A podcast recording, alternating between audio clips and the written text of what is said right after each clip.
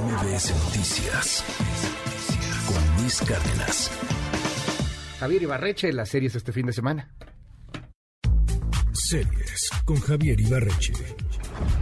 Hola Luis, ¿cómo estás? Em, hoy voy a recomendar algo un poquito diferente porque se trata de una serie que es parte de una historia mucho más grande, eh, aparentemente difícil de seguir, pero estoy convencido que es una serie que por sí sola vale mucho la pena, incluso para quienes no son fans de ese mundo. Estoy hablando de Andor, una serie que se desprende del universo de Star Wars. Cuento rápido la premisa y de ahí explico por qué creo que vale la pena. En esta serie, Diego Luna interpreta a Cassian Andor un tipo que creció junto con su hermana en un planeta abandonado donde se dedicaban a sacar naves que caían ahí por accidente. Y un día, cuando aún era joven, Andor estuvo involucrado en la muerte de un tripulante de una nave, cosa que lo iba a meter en brocas con el Imperio, así que una mujer llamada Marva, que estaba en este planeta de casualidad, lo rescató de ese planeta y se lo llevó a otro a vivir con ella. Años más tarde, Cassian está tratando de rastrear a su hermana y buscándola en otra zona controlada por el Imperio, dos policías lo tratan de extorsionar. Cassian los mata y ahora sí el Imperio se pone a perseguirlo activamente. Buscando entonces una forma de escapar, Cassian se cruza con un tipo llamado Luthen. Se supone que Luthen le iba a comprar a Cassian una cosa que él le robó al Imperio y con ese dinero él se iba a escapar, pero Luthen le ofrece otra cosa, unirse a la rebelión. En lugar de seguir escapando, ¿por qué no mejor soltarle al Imperio un golpe que de verdad le duela? Lo que vemos entonces a lo largo de esta primera temporada de la serie es el proceso de cómo Cassian pasa de actuar por puro instinto de supervivencia completamente egoísta a entender que una causa puede ser mucho más poderosa incluso que la vida misma. En el universo de Star Wars, muy a grandes rasgos, la historia es esta. En las películas de la 1 a la 3 hay una república, luego hay un golpe de Estado y se establece un imperio autoritario. En las películas de la 4 a la 6 hay una rebelión que tumba ese imperio. Entre las películas 3 y 4, hace unos años sale una película que se llama Rogue One, que es una película protagonizada por Diego Luna que cuenta la historia de un gran golpe que la rebelión le dio al imperio. Le robaron una información valiosa y con eso avanzó su causa. Y esta serie Andor es una precuela de esa película, la de Rogue One. Uno pensaría entonces que hay que ver todo eso para entenderle a la serie, pero de verdad no.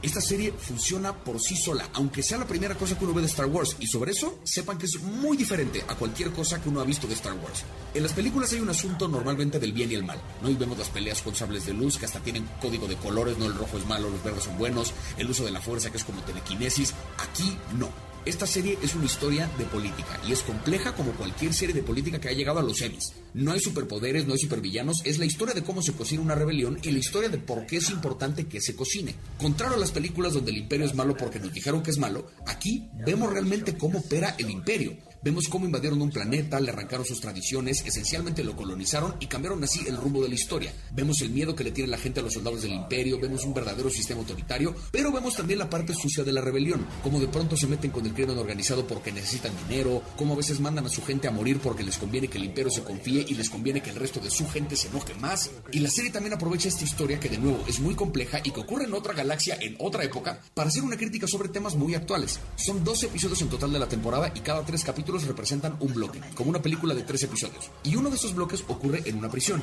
En estos capítulos vemos cómo a un ciudadano lo arrestan por absolutamente nada, lo sentencian sin juicio justo, lo meten a la cárcel y lo ponen a trabajar volviéndolo técnicamente un esclavo, pero con más burocracia de por medio. Y es que así justamente operan muchas prisiones en el mundo, en particular el sistema penitenciario de Estados Unidos, que se jactan de haber abolido la esclavitud hace más de 100 años, pero que la transformaron en otra cosa dentro de las cárceles. Y en medio de esta crítica hay historias bien humanas. El episodio que cierra este bloque de la cárcel es de verdad para llorar pero fuerte. Es una historia muy poderosa. Yo sigo sin creer que esto salió tan poco tiempo después de la serie de Obi-Wan Kenobi, que es así, es verdaderamente mala y que es así es como más, más presente, digamos, en el resto del universo de Star Wars. Reitero, esta serie no hace falta saber nada para entenderle, no hace falta saber nada de Star Wars, ni siquiera hace falta, ser fan de la saga para verla. E incluso si ya vieron la saga y no les gustó, denle chance a esta serie porque es de verdad muy diferente.